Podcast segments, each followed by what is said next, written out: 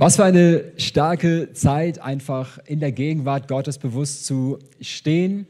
Und genauso dürfen wir auch weitermachen, wenn wir jetzt einfach auch aus seinem Wort, aus der Bibel hören und erwarten dürfen, dass Gott immer wieder neu auch einfach durch die Bibel, durch sein Wort spricht. Und genau das wollen wir jetzt erwarten, wenn wir jetzt einfach in diese Predigt reingehen. Und dieses Mal heute haben wir dich, Stefan Hofmann, bei uns. Ein guter Freund, würde ich sagen, von uns als Gemeinde. Herzlich willkommen. Und du bist verbunden mit unserem Pastor Andi und auch darüber hinaus mit Personen aus der Gemeinde und nicht das erste Mal hier und aus der Verstehungskirche, Kirche am Rübenkamp hier. Und wir freuen uns, dass du da bist und äh, wünschen dir Gottes Segen für deinen Dienst. Ja, vielen Dank. Julian hat mich gefragt, ob ich hier bekannt bin. Ich war mir selber nicht mehr so ganz sicher. Ähm, äh, ja, ihr kennt mich, ne? Also von daher brauche ich auch mich nicht zurückzunehmen und höflich zu sein, sondern ich kann euch die Wahrheit sagen. Das ist eine gute Voraussetzung.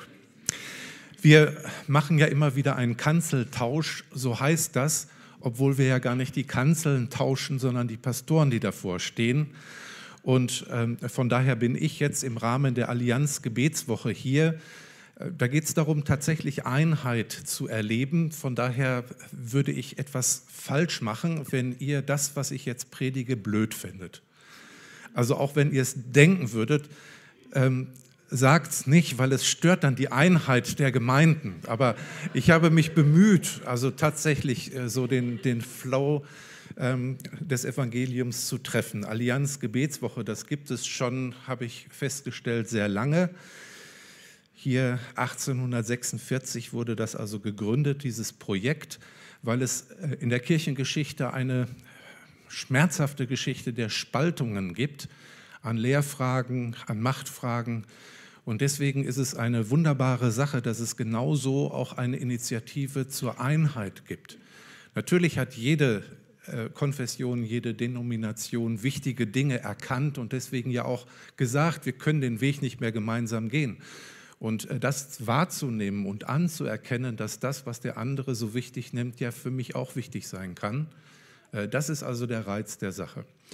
Also von daher, die Allianz ist hier in Hamburg also ein bisschen untergliedert, auch örtlich, weil Hamburg ja doch eine relativ große Stadt ist und wir sind hier im Nordosten. Wusstet ihr das? Allianz orientiert auf jeden Fall und deswegen äh, treffen wir uns als Hauptamtliche der Allianzgemeinden so alle sechs Wochen, zwei Monate, manchmal zum Arbeiten, manchmal zum Beten, nie zum Essen, das möchte ich betonen. Ähm, also von daher bereiten auch die Allianz Gebetswoche vor. Ich würde mich so freuen, wenn manche noch an den Abenden aufspringen würden, nicht nur die, die jedes Jahr kommen. Also schaut mal hin und erlebt ein Stückchen Einheit über die Konfessionsgrenzen hinaus. Deswegen ist mir auch das Thema vorgegeben. Ich könnte gar nicht aussuchen, worüber ich predige. Ähm, es ist dann der Missionsbefehl geworden. Unter dem Aspekt zumindest wurde äh, dieser Text oftmals ähm, sich gemerkt und auch kolportiert. Ich finde das so blöd, weil ich, ich mag euch nichts befehlen ich möchte auch nicht sagen, dass Jesus euch Dinge befiehlt. Ich weiß nicht, wir haben gerade in der Lobpreiszeit das ganz anders erlebt, oder? Habt ihr einen strengen Gott erlebt, der... Nee, ne? Also von daher ist es mir wichtig, also das, was in der Bibel hier an der Stelle unter dem Stichwort Missionsbefehl steht, in einen größeren und vielleicht auch angenehmen Zusammenhang zu stellen. Ich zitiere zunächst einmal Thomas Schirmacher. Er ist der Generalsekretär der weltweiten evangelischen Allianz, also Professor Dr. Dr. Thomas Schirmacher. Er sagt, Gebet ist die Grundlage von allem. Da braucht man zwei Doktortitel und eine Professur.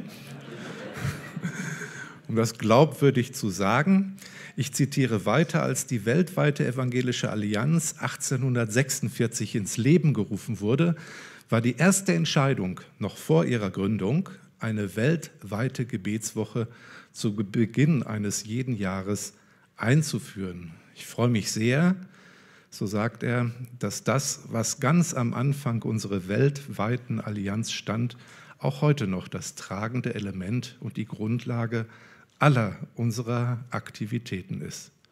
Gebet.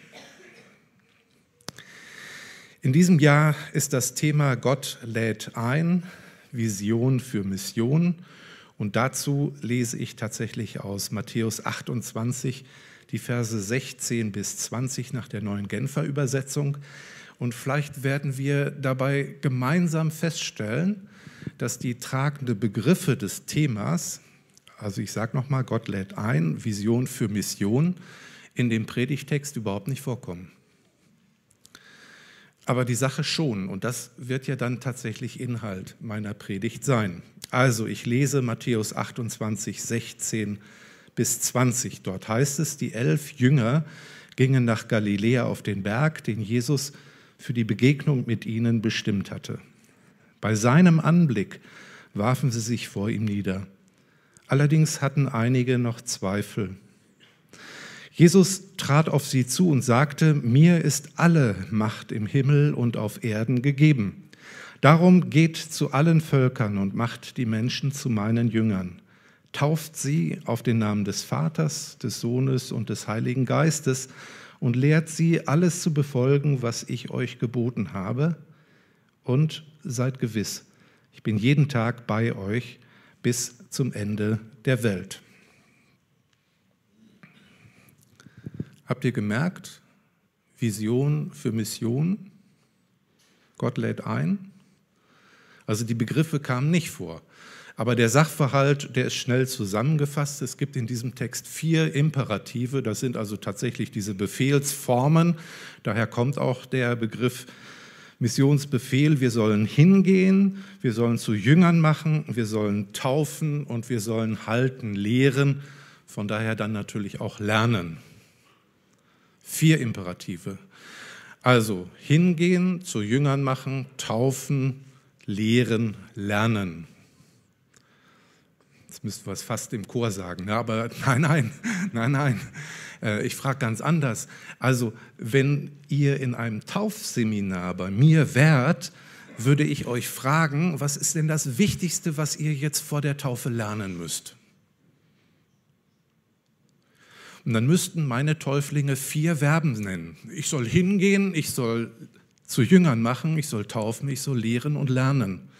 Und dann sage ich, ja gut, dann werdet ihr ja nach der Taufe das nächste Taufseminar machen. Und eure Täuflinge, was werden die denn bei euch lernen?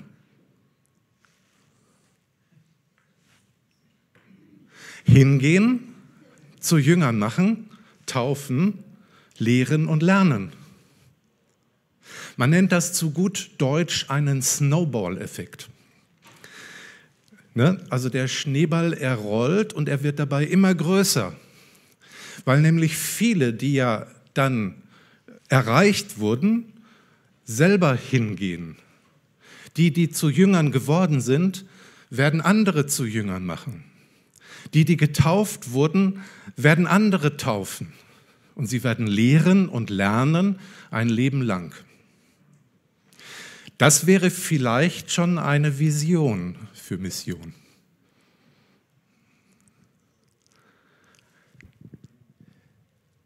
hingehen, zu Jüngern machen, taufen, lehren und lernen. Ähm, das sind also im Deutschen vier Imperative, im Griechischen ist es nur ein Imperativ, das andere sind Partizipalkonstruktionen, Partizipialkonstruktionen. Das würden wir äh, im Deutschen mit Nebensätzen nachmachen. Und jetzt ist natürlich das konjugierte Verb das sinntragende Verb. Also ich setze hier so ein bisschen Deutschkenntnisse voraus, weil ich weiß, dass ja hier auch übersetzt wird und von daher, ähm, wenn man übersetzt, muss man ja Deutsch selber auch können, von daher. Ne? Also was ist das sinntragende Verb? Was meint ihr von diesen vier? Hingehen, zu Jünger machen, taufen, lehren und lernen. Welches ist das sinntragende konjugierte Verb? Also ihr werdet denken, dass die Frage stellt jetzt ein Baptist. Ne? Also von daher könnte man denken, taufen wird sein, aber es stimmt nicht. Ich könnte sagen, leider, aber äh, ich will ja Jesus nicht kritisieren, das mache ich nicht. Nein. Also das, das konjugierte Verb, also das sinntragende Verb ist zu Jüngern machen. Das ist der springende Punkt. Das andere ist dem untergeordnet. Natürlich muss man hingehen, den Menschen das Evangelium sagen, dass sie Jünger werden können. Aber das ist der springende Punkt. Wer dann Jünger geworden ist, lässt sich natürlich taufen. Das sind alles Dinge, die man innerhalb von fünf Minuten erledigen kann. Hingehen, jemanden zu Jüngern machen, fünf Minuten. Ne? Taufen, ich habe noch nie jemanden fünf Minuten lang getauft. Das geht ratzfatz. Aber lehren und lernen, das dauert lange. Und deswegen äh, muss man da gucken. Das ist aber in der Konsequenz der Jüngerschaft. Also wir merken, dass wir hier schon ganz nah an diesem visionären Punkt dran sind.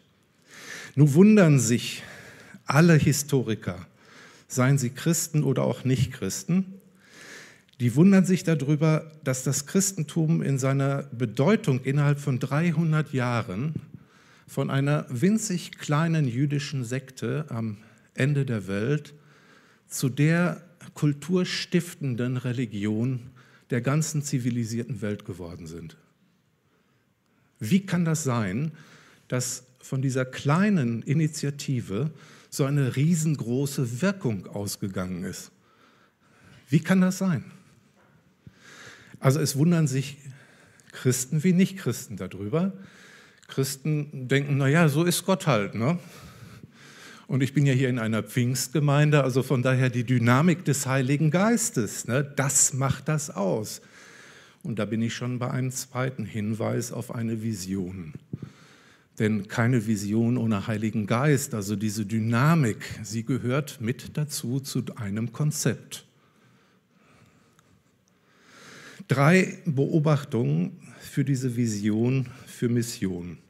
Das erste, es geht um eine Klarheit in der Sache zu Jüngern machen. Darum geht es. Klarheit in der Sache. Es geht um eine klare Botschaft. Und das möchte ich euch immer wieder gerne auch fragen. Dadurch, dass ich ja nur zwei oder dreimal im Jahr hebe, lohnt sich das ja auch. Ne, die Wiederholung ist ja dann die Grundlage für gutes Lernen. Was ist denn das Evangelium? Was macht es denn aus? Was müsste denn jemand, der jünger werden will, von uns an Informationen bekommen? Evangelium heißt das. Auf Deutsch heißt es gute Nachricht. Ja, was gibt es denn für eine gute Nachricht? Ich weiß, dass Menschen im 21. Jahrhundert die Nachricht von einer Gehaltserhöhung ganz gut finden. Dann sagen sie, das ist eine gute Nachricht. Oder du hast im Lotto gewonnen. Das ist eine gute Nachricht, ne? Zumal du ja nicht gespielt hast. Also von daher, äh, ne, gute Nachricht. Ne? Man, man merkt etwas, man ist davon ganz fasziniert und das ist richtig toll. Und jetzt komme ich her und sage, die Nachricht, dass vor 2000 Jahren ein guter Mensch in 2000 Kilometer Entfernung hingerichtet wurde, das ist die gute Nachricht.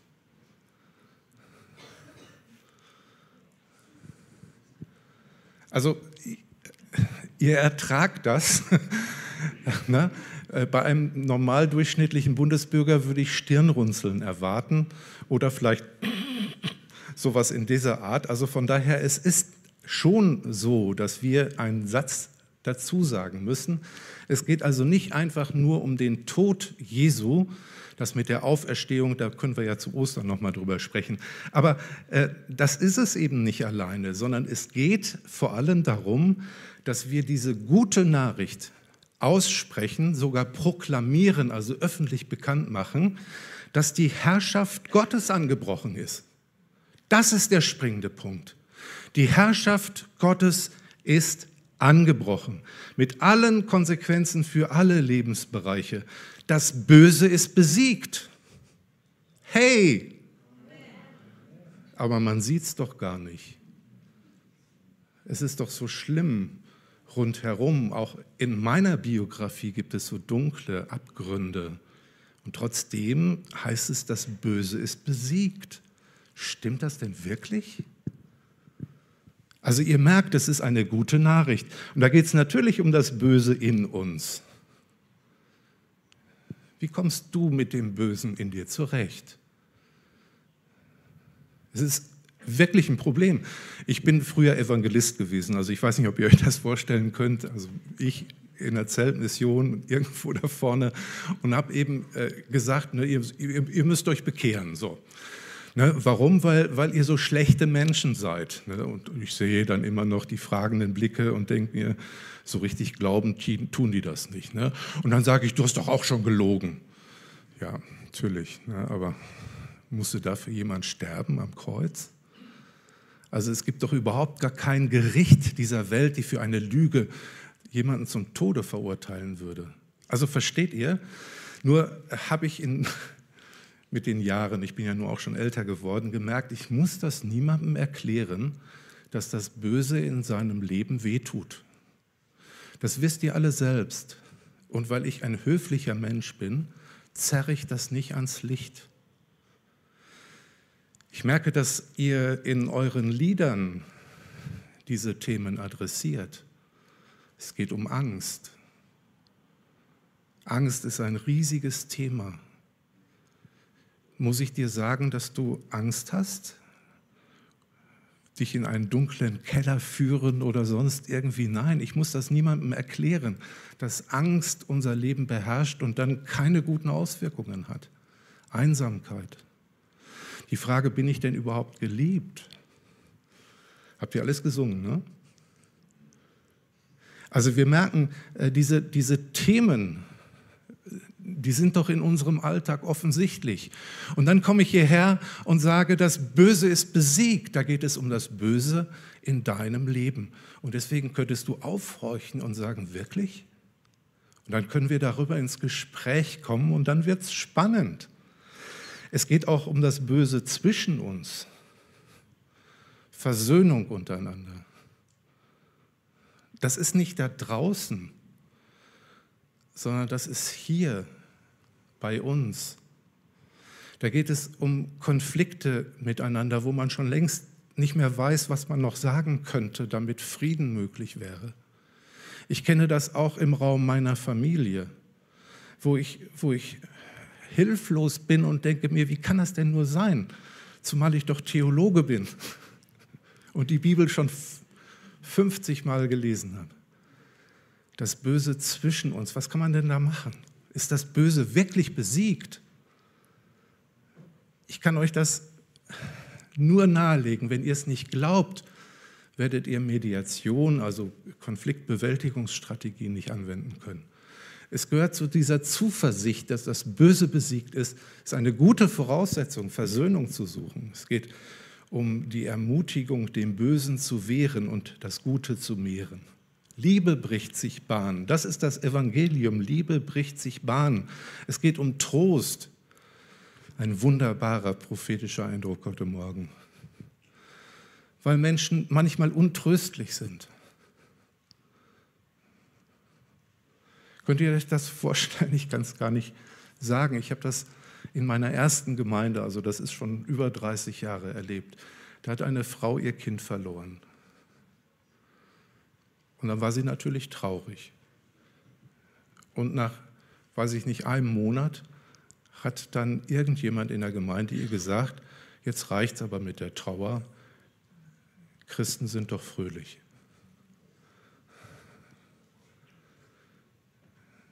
Das ist doch nicht richtig, oder? Also von daher, wie, wie kommt das denn? Wie können wir denn mit den Verlusten unseres Lebens umgehen? Wie kann uns denn Trost im Herzen erreichen? Es geht um ausgelassene Freude angesichts der Güte Gottes. Bei euch wird auch Erntedank gefeiert, ne? Gut, sehr gut ausgelassene Freude angesichts der Großzügigkeit Gottes. Es geht um Heilung von Erinnerungen, Heilung schlechter Gefühle und Verletzungen. Ich habe so viele Narben auf der Seele. Narben waren mal Wunden. Und ich kann sie euch zeigen, um euch Mut zu machen, dass ihr mir eure Wunden zeigt. Weil das etwas Ermutigendes ist, Hoffnung zu haben. Aber Narben, ich weiß nicht, wer schon welche hat, die jucken immer. Nicht immer, also nur wenn das Wetter sich wechselt. Also, äh, ne, also man guckt dann dahin und denkt, oh, das hat damals aber wehgetan. Ne? Also von daher, ne, es, ist, es ist Hoffnung angesagt. Es geht um Gerechtigkeit im jüngsten Gericht. wenn dir Unrecht widerfahren ist, sei es gewiss, das wird nicht unter den Teppich gekehrt. Und du kannst vieles heute noch nicht klären, aber ich freue mich darauf, dass es einen Tag des Gerichtes gibt. Und da wird das alles zur Sprache kommen. Und das ist für mich eine so große Hoffnung. Ich weiß nicht, wer von euch Angst hat vor dem Gericht. Dem müsste ich über die Bedeutung des Kreuzes nochmal informieren. Aber ich freue mich auf das Gericht, weil so viele Fragen endlich geklärt werden. Also das ist die gute Nachricht von der anbrechenden Herrschaft Gottes. Ein großartiger Horizont der Hoffnung. Das ist eine gute Nachricht. Und jetzt müsst ihr das mal beobachten, also wie Jesus den Missionsbefehl selbst erfüllt. Ne? Wenn er von seiner Vision erzählt und dann erzählt er diese Geschichte von einem Festmahl, wo man die Leute von den Hecken und Zäunen hereinbittet, um gemeinsam zu feiern. Und dann erzählt er von den Jungfrauen. Er sagt, wir sollen wachsam sein uns nicht einlullen lassen von Trends. Immer schön Öl in der Lampe, ja? Und dann soll das Leben von Freude geprägt sein. So wie wenn ein verlorener Sohn nach Hause kommt, da kann man als älterer Bruder sich ruhig mitfreuen, das ist gar nicht schlimm. Mich packen die Bilder des Alten Testamentes, diese Vision von einem neuen Himmel und einer neuen Erde wo der Löwe neben dem Ochsen Stroh frisst. Da gibt es überhaupt gar keine Angst und Aggressivität. Ihr lieben Leute, ich bin ein Katzenliebhaber. Von daher, ich habe meine Löwenerfahrungen im Kleinformat gehabt. Unser Kater hätte nie Stroh gefressen. Ne? Also von daher es ist es eine Vision. Es ist das, was Gott tut, um diese Welt zu vollenden. Und das ist hier nicht möglich, so wie es ist. Aber ich kenne die Gesetzmäßigkeiten. Und das ist diese Vision, an Frieden zu glauben, an, an Orte, wo man keine Angst haben muss, wo ich selber mutig werde. Mutig ist ja nicht, wenn einer keine Angst hat, sondern mutig ist jemand, der weiß, wie er mit seiner Angst umgehen kann. Also von daher, Jesus hat diese Vision kolportiert, transportiert, weitergesagt. In der Apostelgeschichte wird berichtet, dass Jesus vor der Himmelfahrt noch 40 Tage bei den Jüngern war. Ich zitiere Apostelgeschichte 1, Vers 3. Er sprach mit ihnen darüber, wie Gott seine Herrschaft aufrichtet und sein Werk vollenden werde.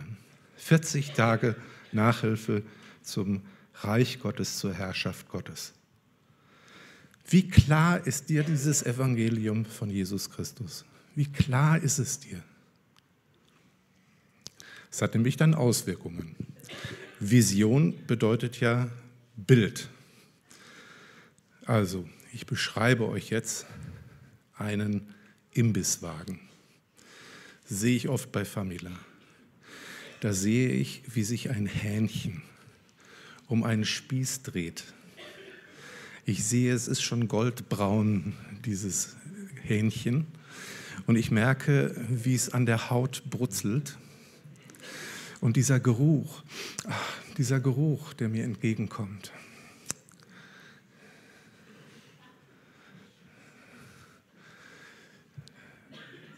Merkt ihr, manchem, wer jetzt nicht Veganer oder Vegetarier ist, dem könnte das Wasser im Munde zusammenlaufen.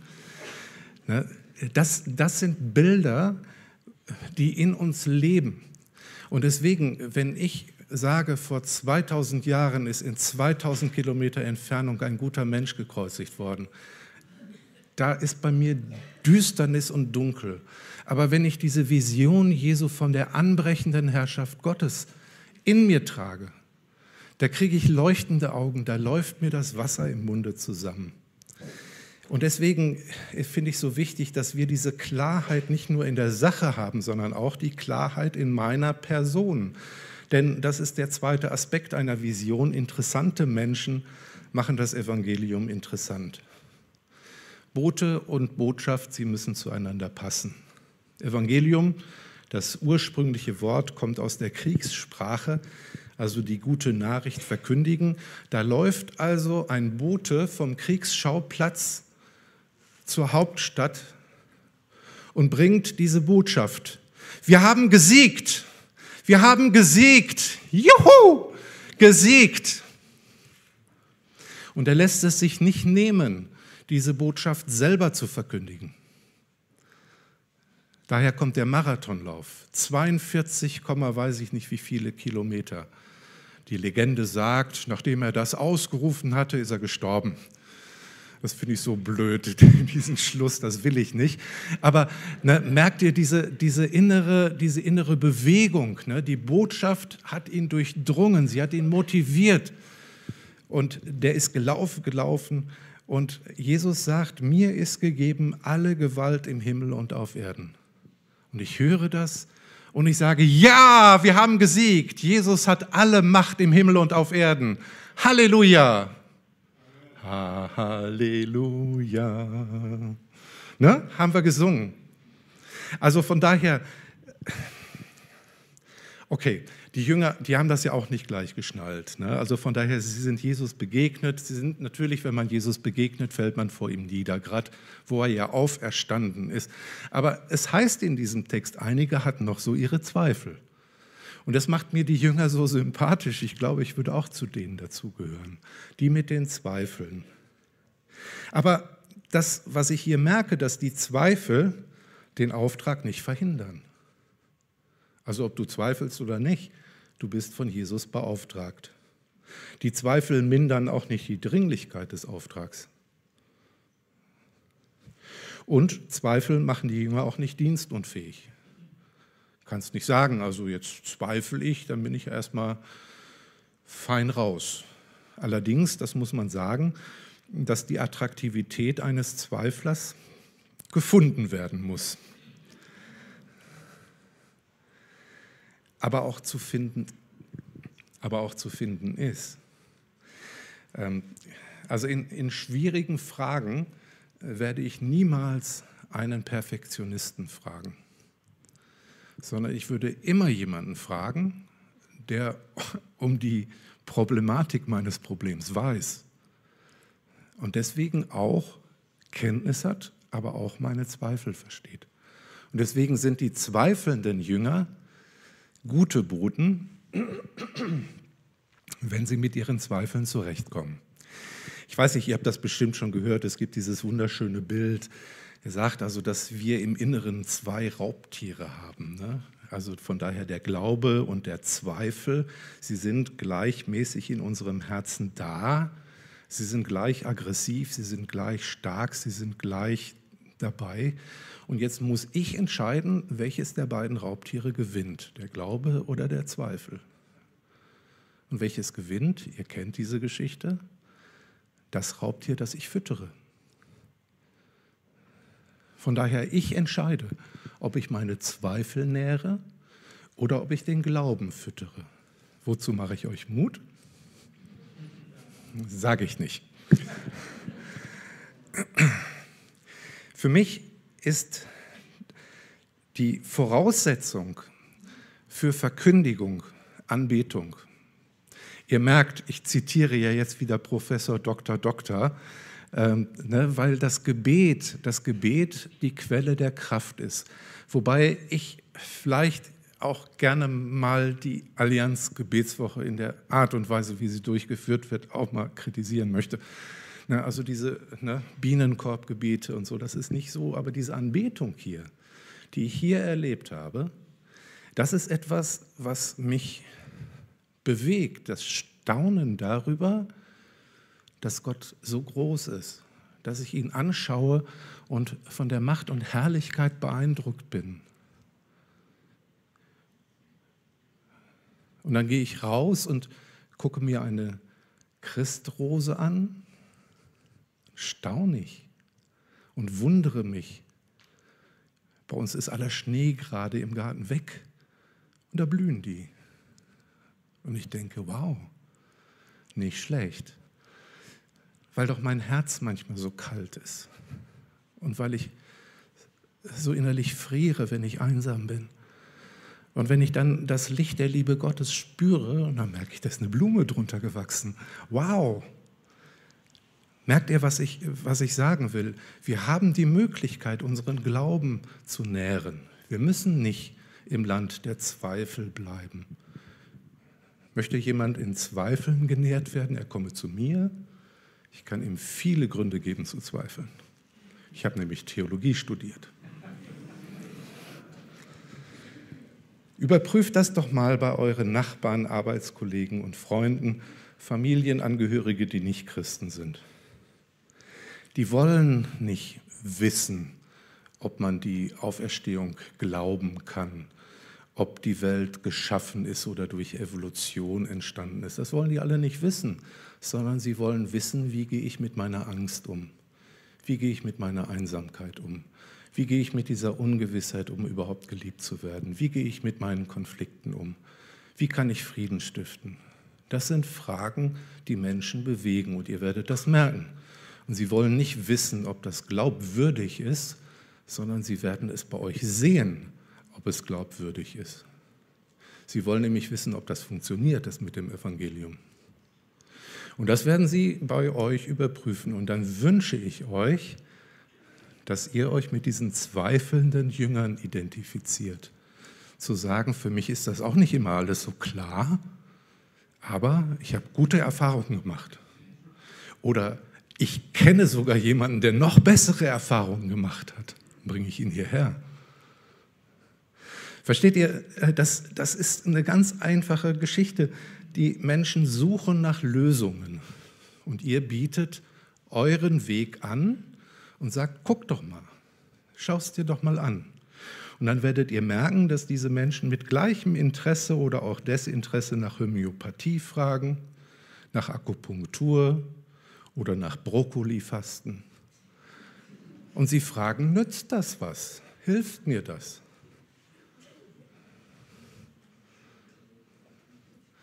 Und ihr seid an der Stelle, wenn ihr eine Beziehung habt, auskunftsfähig. Und das macht Freude, mit Menschen gemeinsam nach Lösungen zu suchen. Weil viele Probleme, ich, ich weiß auch nicht, wie es gehen kann. Wir haben gerade so gesprochen über die Generation Z, du nennst sie ein bisschen anders. Ne? Ich habe gesagt, ich verstehe die jungen Leute nicht mehr bin jetzt 62. Ne? Ich freue mich, dass ihr meiner Predigt so lange zuhören könnt, aber ich weiß nicht, was da in euren Köpfen vor sich geht. Es hat sich so viel geändert und deswegen wünsche ich mir das so, dass wir als Siegesboten durch die Länder gehen. Nicht ohne Wunden, mit Narben, auch mit Verletzungen und was nicht alles, aber wir sagen, das Böse ist besiegt und die Liebe breitet sich aus und das Reich Gottes es ist angebrochen.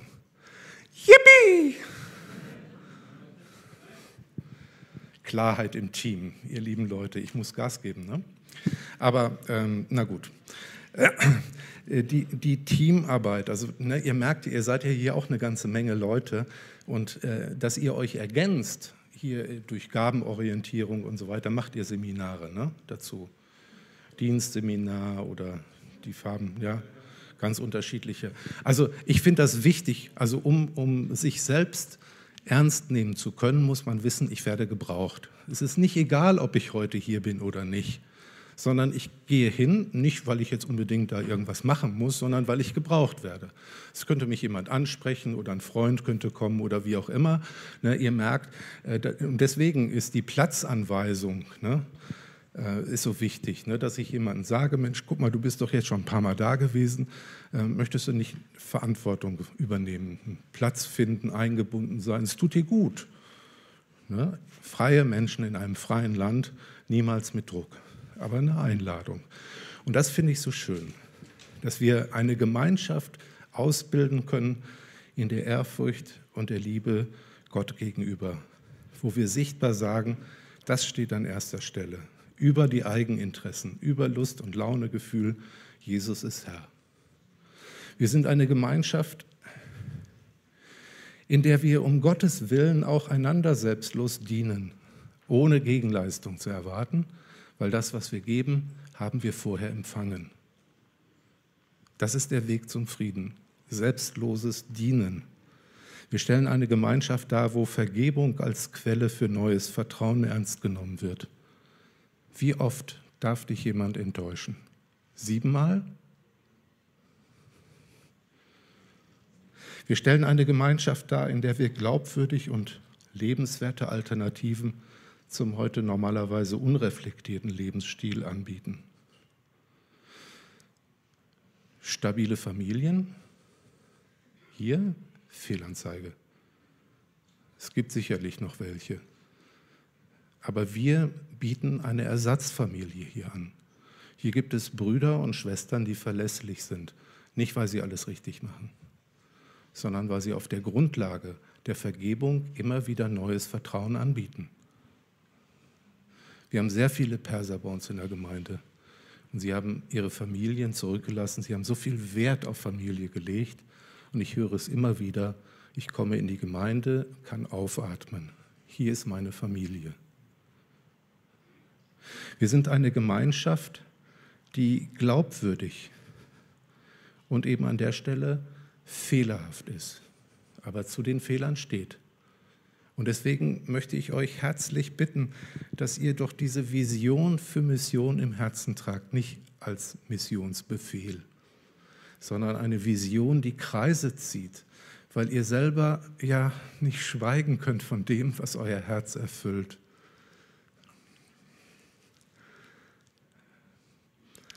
Ich würde nie für Brokkoli fasten werden. Ich esse die so gerne. Aber äh, ach, ich brauche das nicht weiter ausführen. Jesus hat schon recht gehabt, als er seine Jünger in alle Welt gesandt hat. Wir sind das Licht der Welt, nicht wir sollen es sein, wir sind das Licht der Welt. Auch wenn sich manche als Armleuchter verhalten, ist es trotzdem Licht in dieser Welt.